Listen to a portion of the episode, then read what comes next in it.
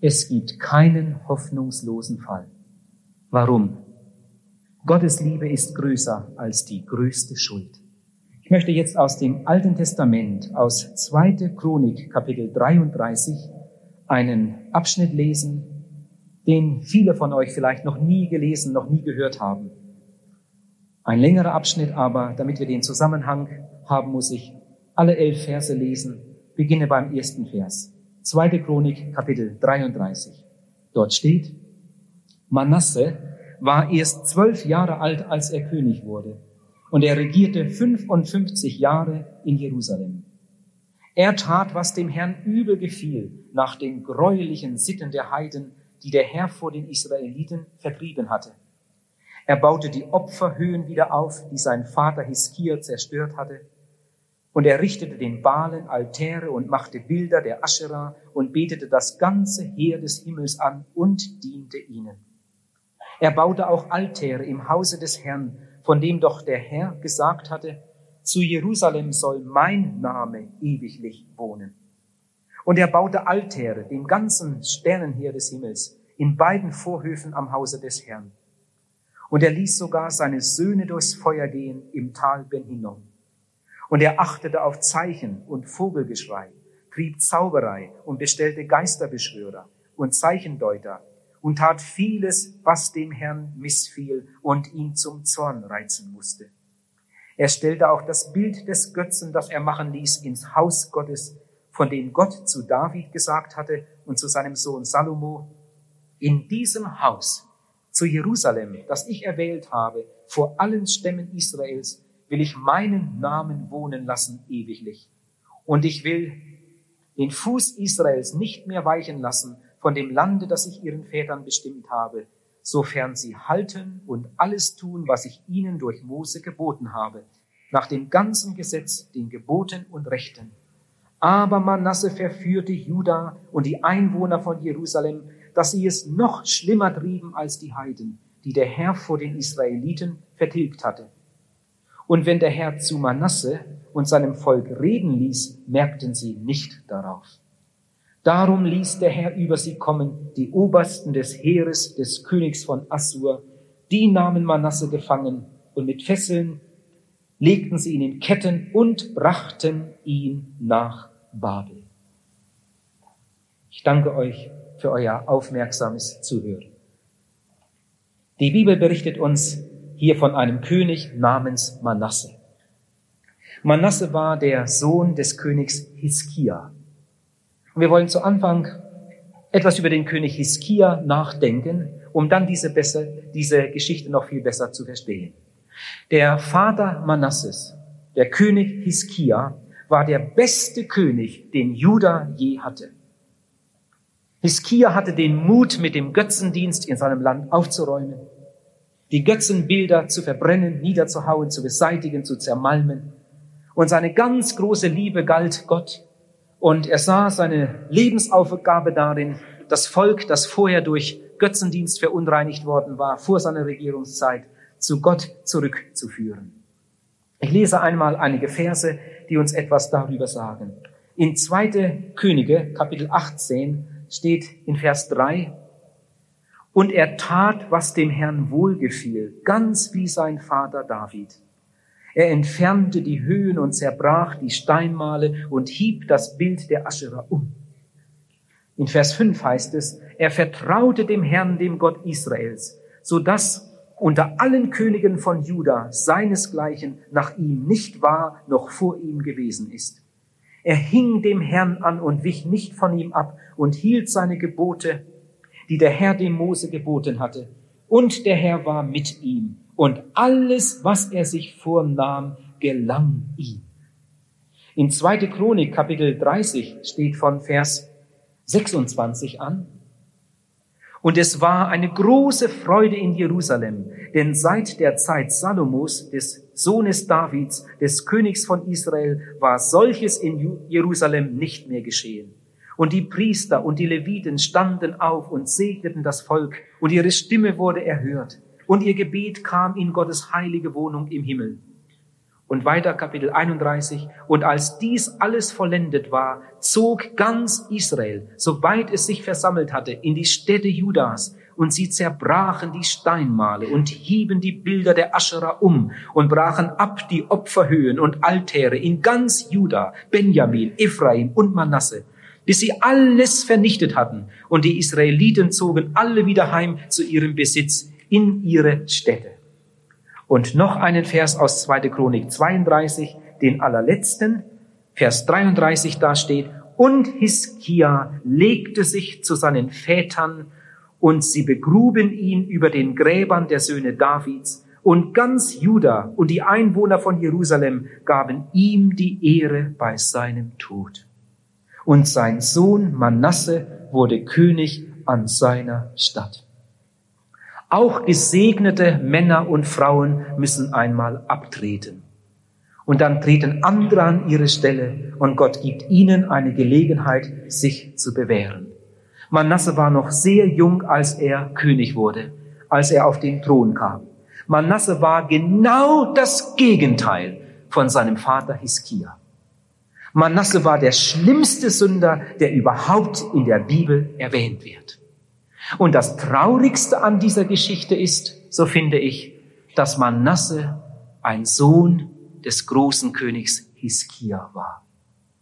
Im Laufe meiner Dienstjahre habe ich einige Male beobachtet, wenn Kinder von gläubigen Eltern Gottes Wege verlassen und die Sünde mehr lieben als Gott, dann wird es manchmal schlimmer, viel schlimmer als bei solchen, die aus gottlosen Familien kommen. Und das sehen wir auch gerade hier bei Manasse. Ein Sohn gläubiger Eltern kommt auf solche Abwege und zieht viele, viele andere mit ins Verderben.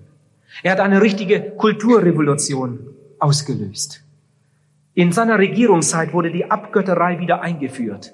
Gott wurde gelästert und Manasse war an der ersten Stelle. Er hat den Götzendienst wieder eingeführt. Der Götzendienst kam unter der Regierung des Königs Manasse zu einer nie dagewesenen Blüte. Vielleicht möchte jetzt jemand sagen, aber was haben wir denn damit zu tun?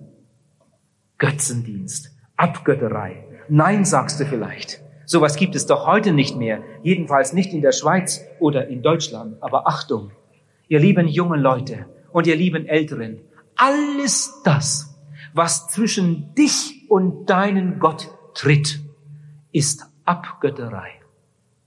Alles, was den Platz in deinem Leben einnimmt, der eigentlich Gott zusteht, ist Götzendienst und Abgötterei. Wie viele, viele Menschen gibt es doch, die Zeit haben für alle möglichen Vergnügen, aber sie haben keine Zeit zum Bibellesen. Sie haben keine Zeit für den Gottesdienst. Sie haben keine Zeit für eine Hausandacht. Man hat Zeit für alle möglichen Zeitschriften, Zeit für alle mögliche Literatur. Die muss ja nicht unbedingt schlecht sein, aber man hat keine Zeit für das wichtigste Buch, keine Zeit für Gottes Wort, für die Bibel. Vielleicht verdienst du viel Geld und es mag der Segen Gottes sein, aber was machst du mit deinem Geld? Es gab einmal eine Zeit, da haben die wirklich glaubenden Leute den zehnten Teil von ihrem Verdienst für die Reichsgottesarbeit zur Verfügung gestellt. Und darüber hinaus haben sie noch viele freiwillige Opfer gegeben, aus Dankbarkeit, aus Liebe zu ihrem Gott. Wie lange muss man suchen, bis man heute solche Leute findet? Obwohl sie dreimal so viel verdienen, wie sie zum Leben nötig hätten, und manche noch viel mehr, können sie sich nur sehr schwer dazu bewegen, denen zu geben, die am Verhungern sind, und dahin zu geben, wo es so sehr, sehr nötig wäre. Ihr Lieben, Gott ist nicht so vergesslich, dass er am Ende nicht mehr wüsste, was er uns gegeben hat und welche Möglichkeiten wir im Leben hatten. Und ich möchte hier einfach einmal fragen, was machst du mit dem, was Gott in deine Hände gelegt hat? Wehe dir, wenn diese Dinge dir wichtiger sind als Gott. Wenn diese Dinge den Platz einnehmen, der eigentlich Gott zusteht. Es mögen gute Dinge sein, an und für sich gute Dinge, aber sie sind dir wichtiger als Gott und darum sind sie in dem Fall dann gefährlich. Du bist nicht gegen Gott. Du glaubst an Gott, aber du hast keine Zeit für Gott oder nur wenig Zeit für Gott. Wenn es so ist, dann ist das Abgötterei, dann ist das Götzendienst. Du betest dich selbst an oder deine Freundin. Dein Ich kommt lange vor Gott. Erst kommen deine Wünsche, deine Pläne, dein Geschäft. Und dann ganz am Ende vielleicht auch noch ein ganz bisschen der liebe Gott. Ihr Lieben, das ist Abgötterei. Das ist genauso schlimm, als wenn wir uns ein Götzenbild in die Wohnung stellen und davor auf die Knie fallen und es anbeten. Götzendienst, Abgötterei, die Sünde der modernen Welt. Vielleicht auch deine Sünde. Ich glaube, wir sind schuldig wie Manasse. Manasse war zugleich der Sittenlosigkeit schuldig. Manasse war ein sehr fortschrittlicher Mensch. Natürlich hatte er die Jugend auf seiner Seite. Und auch viele, viele alte, fürchterliche Orgien haben sich in seiner Regierungszeit abgespielt. Jerusalem war ein richtiger Saustall.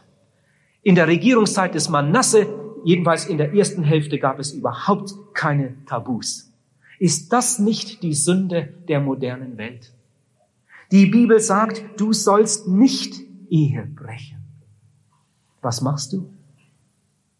Die Bibel sagt, die Unreinen, die Unzüchtigen, die Hurer, die Ehebrecher, die wird Gott richten. Wie denkst du darüber? Wenn man das hört, wie heute Menschen über Liebe machen, reden.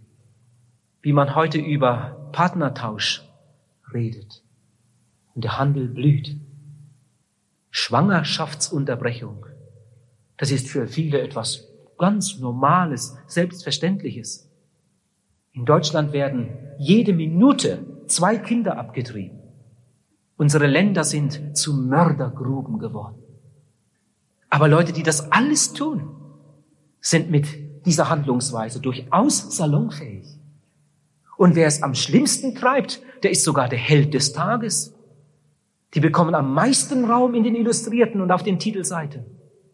Jemand hat einmal gesagt, die Krankheit dieses Jahrhunderts ist die Unreinheit. Wir sind schuldig. Unsere Generation ist schuldig wie Manasse. Manasse hatte auch eine ganz gefährliche Religion. Natürlich war Manasse religiös, ist doch ganz klar. In einem solchen Land mit einer solchen Tradition. Aber Manasse hat alles entstellt. Manasse hat den Tempel Gottes entweiht. Überall in Jerusalem standen Götzenbilder herum. Es gab haufenweise religiöse Aktionen.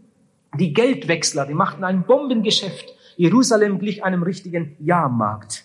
Das alles nannte man Religion, aber mit Gott hatte das überhaupt nichts zu tun. Ihr Lieben, nichts ist heidnischer als tote Religion. Religion, die die Macht und die Gegenwart Gottes verdrängt. Und übrig bleibt nichts als tote und kalte Liturgie. Das war Manasse. So lebte Manasse. Wir haben in Vers 6b gelesen, er achtete auf Zeichen, er war unheimlich abergläubisch. Er achtete auf Zeichen, gibt ja heute solche Leute, wenn eine schwarze Katze über die Straße läuft, dann passiert doch das und das und, und, und, und. Ihr kennt das ja. Er achtete auf Zeichen, er achtete auf Vogelgeschrei, er trieb Zauberei, er bestellte Geisterbeschwörer, er war ein Spiritist. Die Bibel sagt, wer solches tut, ist dem Herrn ein Gräuel. Aber das interessierte doch Manasse nicht, was Gott dazu sagt. Er bestellte Zeichendeuter und tat vieles, was dem Herrn missfiel und ihn zum Zorn reizen musste. Und weißt du, womit er seinem Gottesdienst die Krone aufsetzte? Eines Tages nahm er seine beiden Söhne, schlachtete seine beiden Söhne und verbrannte sie als Brandopfer den Götzen. Das reichte ihm aber noch nicht. Dann nahm er den Müttern in Jerusalem ihre Säuglinge und Tausende wurden hingeschlachtet und den Götzen geopfert. Er hat Jerusalem mit dem Blut der Unschuldigen gefüllt. Manasse war der gottloseste Mann. All seine Klugheit stand im Dienst der Sünde. Er war geradezu ein Fachmann aller Gräuel, aller Sünden auf Erden. Manasse hat alles ruiniert. Und vielleicht möchtest du jetzt fragen, ja und wo war Gott damals? Oh, wie oft hört man diese Frage, wie kann Gott das zulassen? Warum hat denn Gott da nicht eingegriffen? Wo war denn Gott damals? Ihr Lieben, denkt einmal gut mit. Manasse war nicht unwissend. Manasse war der Sohn des großen Königs Hiskia. Wer in Jerusalem hatte eine bessere Kinderstube als er? Wer kannte Gottes Gebote besser als Manasse? Außerdem war es so, dass wenn ein König gesalbt wurde und auf den Thron kam, ihm eine Abschrift des Gesetzes übergeben wurde vom Priester. Wenn er nun sitzen wird auf dem Thron seines Königreichs, steht in 5. Mose Kapitel 17, soll er eine Abschrift des Gesetzes, wie es den levitischen Priestern vorliegt, in ein Buch schreiben lassen, das soll bei ihm sein. Er soll darin lesen sein Leben lang, damit er den Herrn, seinen Gott, fürchten lernt, dass er halte alle Worte dieses Gesetzes und diese Rechte und danach tue. Manasse hatte einen gläubigen Vater. Manasse hatte außerdem das Gesetz. Und dazu kam noch, dass Propheten im Lande waren. Es gab auch damals noch Propheten Gottes. Und sie kamen auch in das Haus des Manasse. Wir haben ja gerade gelesen. Zwar warnte der Herr den Manasse und sein Volk, aber sie achteten nicht darauf. Und wieder stand ein Prophet an der Tür und sagte, Manasse, hör auf. Was der Mensch sät, das wird er auch ernten. Manasse, die Katastrophe wird kommen, wenn du nicht umkehrst. Aber Manasse lachte darüber. Dafür hatte Manasse kein Ohr. Manasse sagt, was kann uns schon passieren? Wir sind jung, wir sind stark, wir feiern unsere Feste, wir lachen. Wir sind ein starkes Volk. Wir haben eine große Armee. Seit Jahren hat keine Macht mehr gewagt, uns anzugreifen. Wir brauchen eure Prophezeiungen nicht. Und die Gottlosigkeit ging weiter und die Sünde nahm überhand. Und wieder ist ein Prophet da und sagt, Manasse, du magst deine Sünden zudecken. Gott wird dir den Schleier wegreißen. Du magst deine Sünden vergessen. Gott vergisst sie nicht. Was der Mensch sät, das wird er auch ernten. Manasse kehre um. Ihr Lieben, das gilt übrigens auch uns. Die Sünde, die du getan hast, ist nicht vergessen. Die Sünde, die du als junger Mann getan hast, die Sünde, die du als junges Mädchen getan hast, sie wird wieder aufstehen im Gericht. Und du wirst gerichtet werden nach deinen Werken. Du magst deine Sünden zudecken, Gott wird dir die Decke wegreißen. Du magst deine Sünden vergessen. Gott vergisst die Sünden nicht. Was der Mensch sät, das wird er auch ernten. Und wieder steht ein Prophet vor der Tür und sagt, Manasse, Manasse, die Assyrer beginnen sich zu sammeln. Einige Abteilungen sind schon nahe an Jerusalem. Manasse war selbst Oberbefehlshaber des Heeres und gab Befehl. Und das Heer zog den Assyrern entgegen, aber sie wurden in kürzester Zeit geschlagen. Und dann wurde Jerusalem eingenommen. Und dann erlebte der heidnische König einen ganz gewaltigen Triumph. Das ist ja etwas vom Größten, was man erleben kann in einem solchen Krieg, wenn man den anderen König, den feindlichen König, lebendig gefangen nehmen kann. Manasse wurde lebendig gefangen. Seine Hände wurden gefesselt, ein Seil um den Hals gelegt, ein Haken durch die Nase gezogen und dann wurde Manasse kreuz und quer durch Jerusalem gezogen und alle seine Untertanen konnten ihn sehen und sie haben ihn gesehen und sie haben zurückgedacht an die Tage unter Hiskia. Und dann ist es ihnen erst richtig klar geworden, Manasse hat uns betrogen. Wie wunderbar war es damals. Wie war der Segen in unseren Hütten. Was hat dieser junge Kerl aus Jerusalem, aus unserem Volk, aus unserer Nation gemacht? Und sie haben ihn gehasst. Und einige haben sicher gesagt, gut, dass er noch lebt. Gut, dass er noch lebt. Der Mann muss bestraft werden. Der Mann muss leiden, denn er hat die ganze Schuld an dieser Katastrophe. Ihr Lieben, ich sage euch, wovon ich überzeugt bin, nirgends in der Bibel und ich glaube sogar nirgends in der Geschichte wird uns von einem Mann erzählt, der gottloser war als dieser junge Mann. Der sündiger, grausamer, gottloser gelebt hat als dieser junge König von Juda, Manasse. In seiner Regierungszeit lebte der Prophet Jesaja. Aus einer Überlieferung wissen wir, dass Jesaja unter Manasse umkam. Wie viele andere Propheten. Die Überlieferung sagt, dass Jesaja mit den Füßen an einen Baum gebunden wurde, mit den Händen an einen anderen Baum und dann wurde er bei lebendigem Leibe durchgesägt. Du sagst, so etwas gibt es ja gar nicht. Oh, wozu Menschen auch heute noch fähig sind in den Folterkammern. Und ich lese euch etwas aus Hebräer Kapitel 11. Da wird uns gesagt, was damals mit Gläubigen gemacht wurde. Hebräer Kapitel 11, da steht von Vers 35b an. Sie wurden zu Tode gefoltert, aber sie haben keine Freilassung angenommen, um die Auferstehung, die besser ist, zu erlangen. Wieder andere haben Spott und Geißelung erlitten, dazu Ketten und Gefängnis. Sie sind gesteinigt, zersägt. Da haben wir es. Zersägt, durch Schwert getötet. Sie sind umhergezogen in Schafpelzen und Ziegenfällen. Sie haben Mangel, Trübsal und Misshandlung erduldet. Sie, deren die Welt nicht wert war, sind umhergeirrt in Wüsten und auf Bergen, in Höhlen und in Erdlöchern. Und dasselbe geschieht heute jeden Tag. Keine Stunde, wo nicht irgendwo ein Gläubiger gequält wird, wo nicht irgendwo Menschen leiden und zu Tode gefoltert werden von irgendwelchen Gottlosen. Ihr Lieben, so war es damals bei Manasse. Und vielleicht möchtest du sagen, wenn du die Bibel ein wenig kennst, wenn je ein Mensch das Gericht verdient hat, dann dieser König von Juda. Wenn irgendein Mensch eine unvergebbare Sünde getan hat, dann dieser Sohn des Hiskia. Wenn irgendein Mensch verurteilt, verdammt werden muss, dann dieser junge König von Juda. Wir lesen in 2. König Kapitel 21, Vers 16.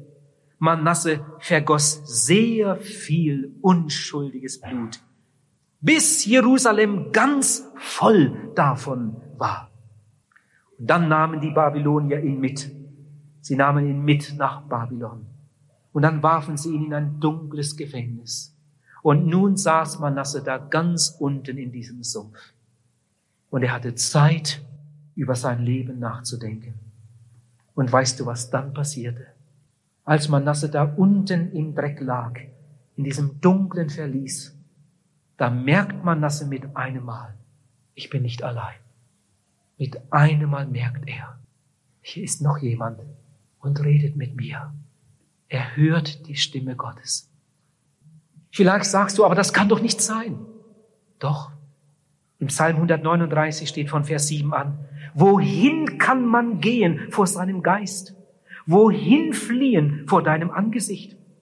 Führe ich auf zum Himmel, so bist du da. Bettete ich mich bei den Toten, siehe, so bist du auch da. Nehme ich Flügel der Morgenröte zum Flug und ließe mich nieder am äußersten Westmeer, so würde auch dort deine Hand mich fassen und deine Rechte mich halten.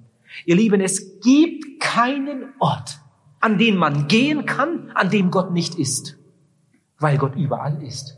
Bevor wir dahin kommen, ist Gott schon da. Und bevor Manasse in dieses Gefängnis kam, war Gott schon da. Und als er da war und zu sich selbst kam, da hörte er Gottes Stimme zu seinem Herzen reden.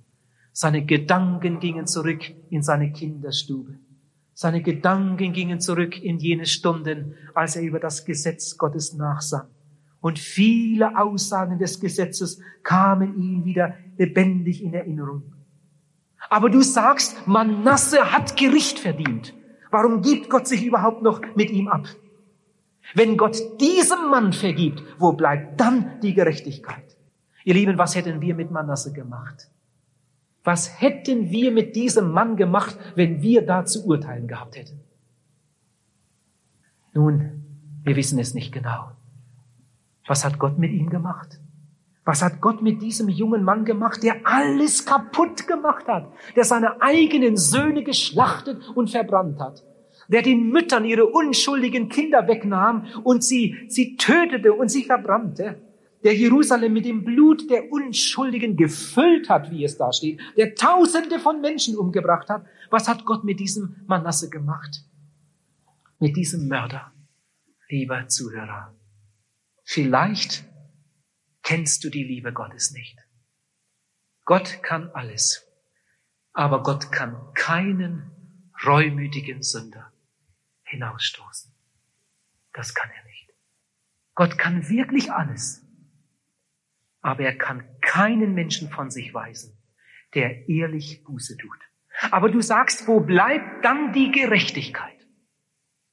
Steht nicht sogar in der Bibel geschrieben, Jesaja 59, Vers 2, Gott ist heilig und zwischen dem heiligen Gott und dem sündigen Menschen ist eine Scheidewand, die diese beiden trennt? Ja, wenn irgendwo eine dicke Wand zwischen ist, dann doch sicher zwischen Gott und Manasse. Steht nicht in Galater Kapitel 6, Vers 7, was der Mensch sät, das wird er auch ernten. Wo bleibt denn dann die Gerechtigkeit, wenn Gott diesem Mann vergibt? Lieben, bitte versucht einmal jetzt ganz gut zu folgen. Jetzt kommen ein paar Minuten, Sie gehören zu den wichtigsten dieses Abends. Ich möchte euch etwas erzählen von der Geschichte eines anderen Königssohnes, der auch über diese Erde gegangen ist. Sein Vater hieß nicht Hiskia, sondern sein Vater war der Vater im Himmel. Und er selbst hieß Jesus, der Sohn Gottes. Der Sohn Gottes ging über diese Erde, gesandt vom Vater im Himmel, um diese Welt zu retten. Er war ganz anders als Manasse, das krasseste Gegenteil. Aber jetzt höre Folgendes. Jesus Christus, der Sohn Gottes, hat nie gesündigt. Aber er ist auf diese Erde gekommen mit der Absicht, die Sünden der anderen auf sich zu nehmen um dann stellvertretend für sie zu sterben. Das war nicht leicht. Denke, dass niemand hier ist, der sich richtig hineindenken kann in das, was Jesus durchgemacht hat. Nachdem Jesus viel von der Liebe gesagt hatte und dann die Stunde kam, wo er die Sünde der Welt auf sich nehmen sollte, um sich dann wie ein Schwerverbrecher zum Tode verurteilen zu lassen, ohne Widerspruch. Da wurde Jesus in einen furchtbaren inneren Kampf verwickelt. Die meisten von euch kennen die Geschichte kurz vor der Kreuzigung, wie Jesus die Nacht durchgebetet hat in Gethsemane. In der Nacht hat er kein Auge zugemacht. Ein furchtbarer Kampf entwickelte sich da. Und dann betete Jesus in seinem Gebet, Vater, Vater, wenn es eine Möglichkeit gibt, lass diesen Kelch an mir vorübergehen. Das hört sich gerade so an, als ob Jesus jetzt im letzten Augenblick doch einen Rückzieher macht und sagt, ich schaffe es nicht. Ich bin gekommen, um diese Welt zu erlösen, aber Vater, ich, ich kann nicht mehr. Vater, gibt es keine Möglichkeit, keine andere Möglichkeit, um diese Welt zu erlösen?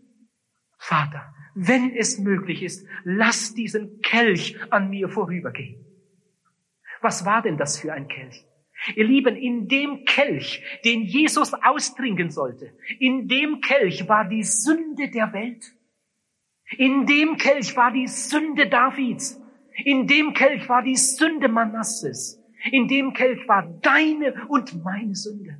Überleg einmal. Die Sünde der Welt, die sollte Jesus auf sich nehmen, als wäre es seine Sünde. Deine Lüge, deine Lieblosigkeit, deine Unversöhnlichkeit, deine Rechthaberei, dein Hochmut, dein Stolz, dein Aberglaube, deine Eifersucht, dein Zank, dein Streit, dein Geiz, deine Unreinigkeit in Gedanken, in Worten, in Werken, der ganze Schmutz der Welt, vom ersten bis zum letzten Menschen, war in diesem Kelch zusammengeballt. Und jetzt sollte Jesus diesen Kelch trinken und damit die Sünde der ganzen Welt auf sich nehmen und damit ans Kreuz gehen stellvertretend. Jesus konnte nicht mehr. Er betete dreimal dasselbe Gebet. Vater, wenn es eine Möglichkeit gibt, lass doch diesen Kelch an mir vorübergehen. Und der Vater hat ihm gesagt, es gibt keine andere Möglichkeit. Wenn wir diese Welt retten wollen, dann muss einer, der nie gesündigt hat, stellvertretend für sie sterben. Oder die ganze Welt geht kaputt. Und dann hat Jesus sich durchgerungen. Und dann hat Jesus gesagt, ja, Vater, ich will es. Ja, Vater, ja, von Herzensgrund. Leg auf, ich will es tragen. Mein Wollen hängt an deinem Mund, mein Wirken ist dein Sagen.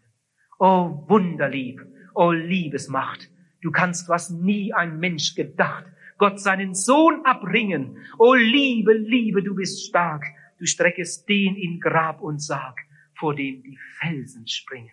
Jesus nahm den Kelch und Jesus trank den Kelch aus bis zur Neige. Und dann stand er auf und sagte zu seinen Jüngern, kommt, der Verräter ist da. Er ging den Soldaten entgegen, ließ sich fesseln, ließ sich zu Hannas führen, zu Pilatus, zu Herodes, zurück zu, Pilat, zu, äh, zu äh, Kaiphas und zu Pilatus und sich zum Tode verurteilen.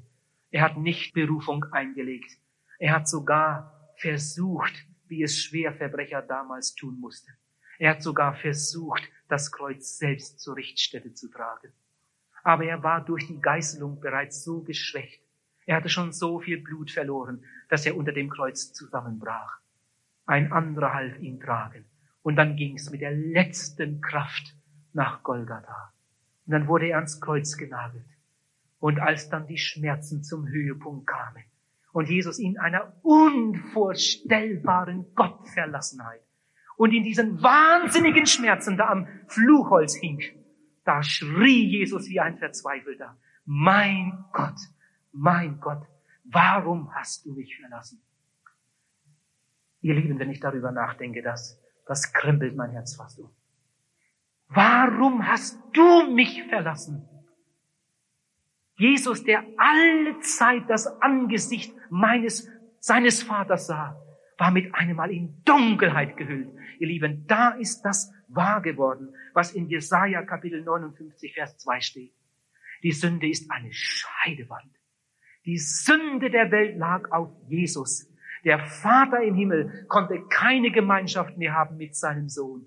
Der Sohn war getrennt von seinem Vater, weil die Sünde der Welt auf ihm lag.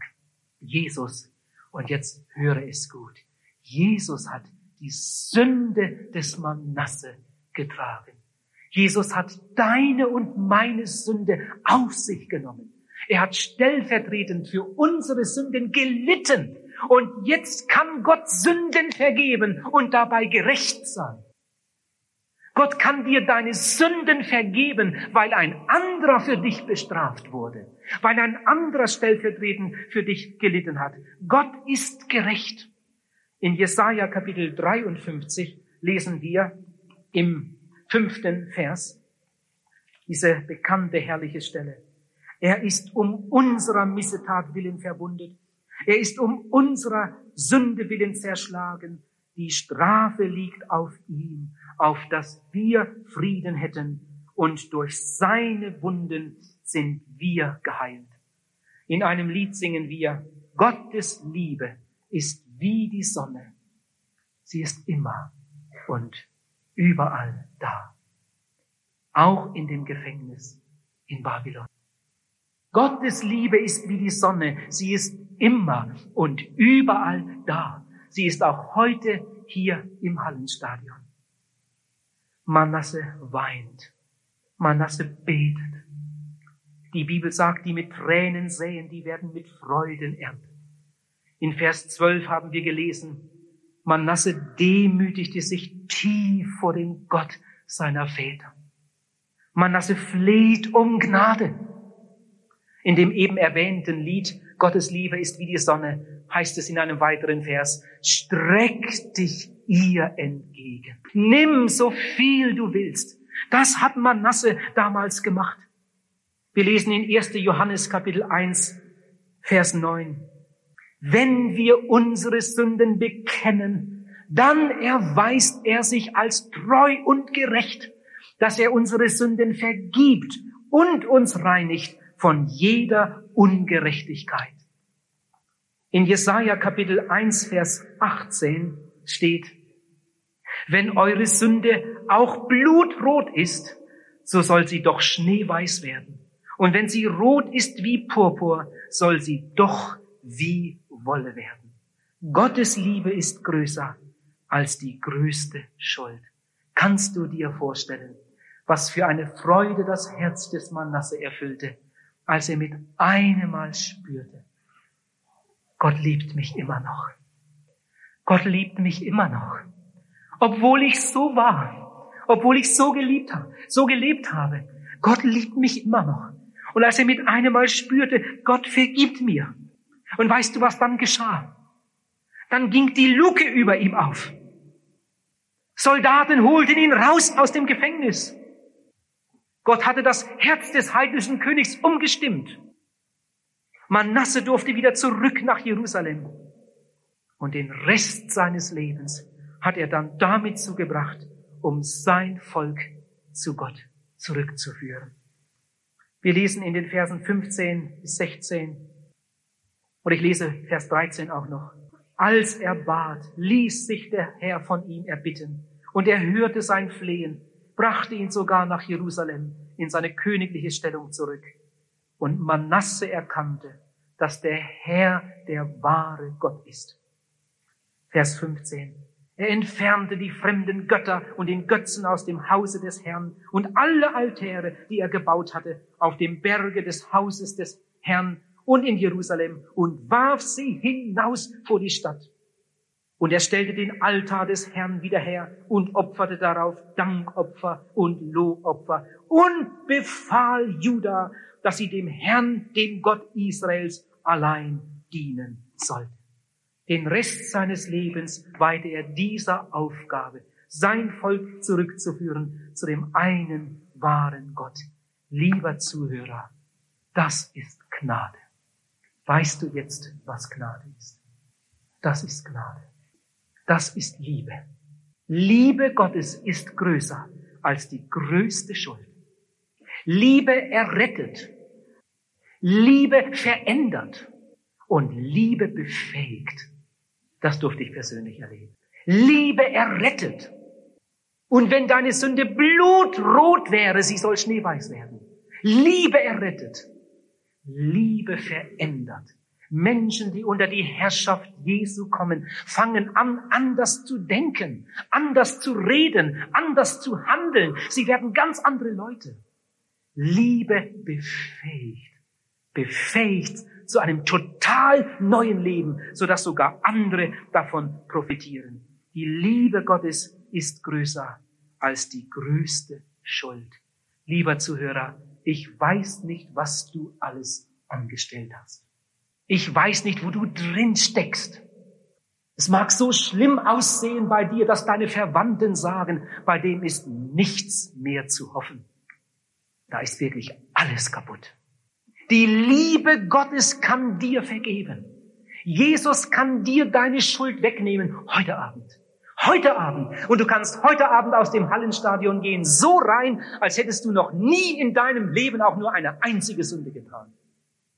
Aber Gott wird dir nicht nur deine Sünden vergeben, sondern Gott wird dich heute Abend verändern. Du wirst nicht nur gereinigt, sondern du wirst als ein neuer Mensch aus diesem Haus gehen. Gott nimmt dir nicht nur deine Sünden weg, die du getan hast, sondern Gott legt etwas in dein Herz hinein, dass du anfängst, anders zu denken, anders zu reden, anders zu leben.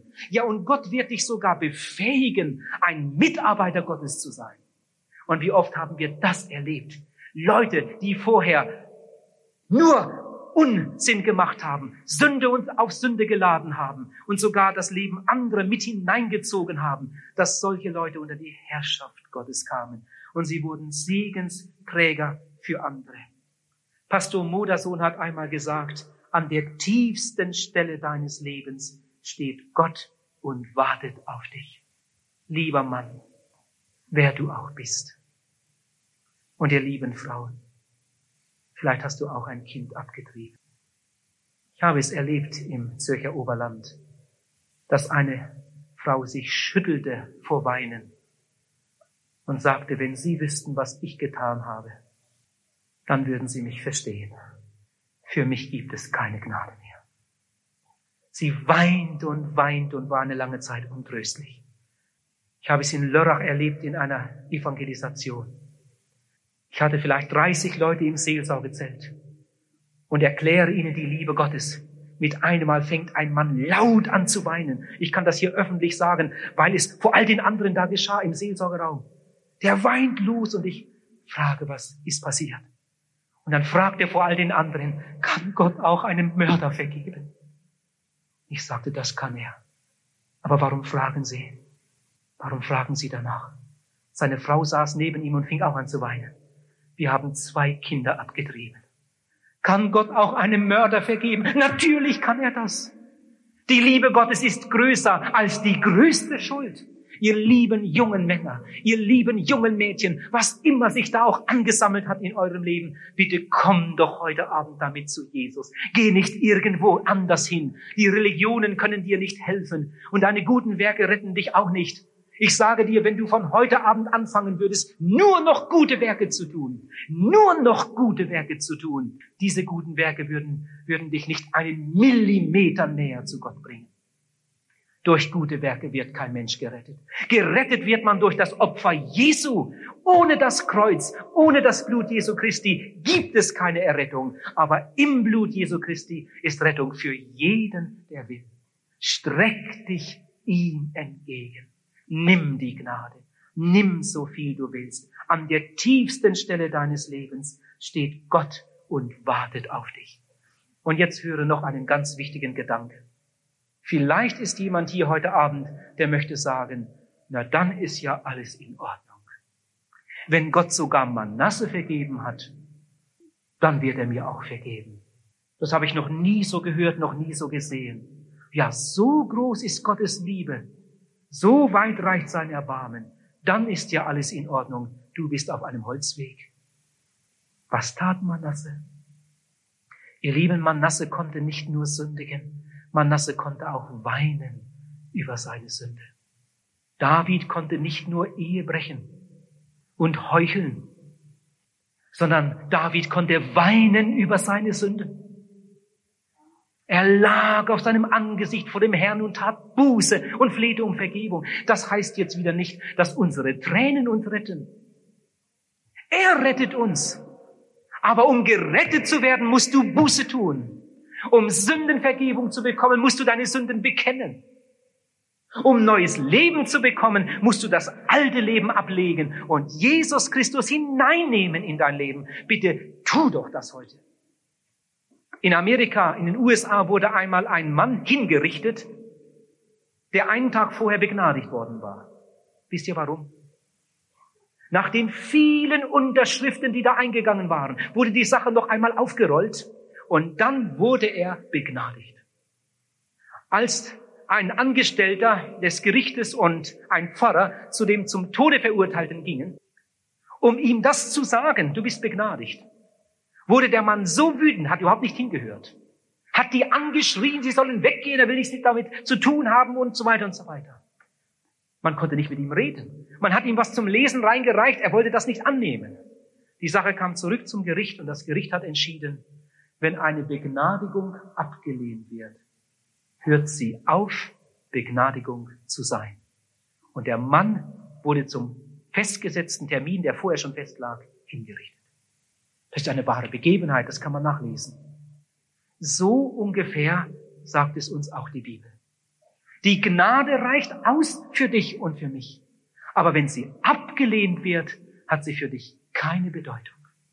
Was der Mensch sät, das wird er auch ernten.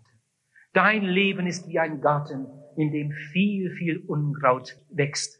Und die Ernte wird einmal entsprechend sein. Lass doch Jesus hinein in deinen Lebensgarten. Bitte doch Jesus in dein Leben hineinzukommen, damit das alles ausgerottet, vertilgt werden kann. Und dann fängst du noch einmal ganz von vorne an. Und du säst eine gute Saat und du bringst Frucht für die Ewigkeit. Lieber Zuhörer, Gott will.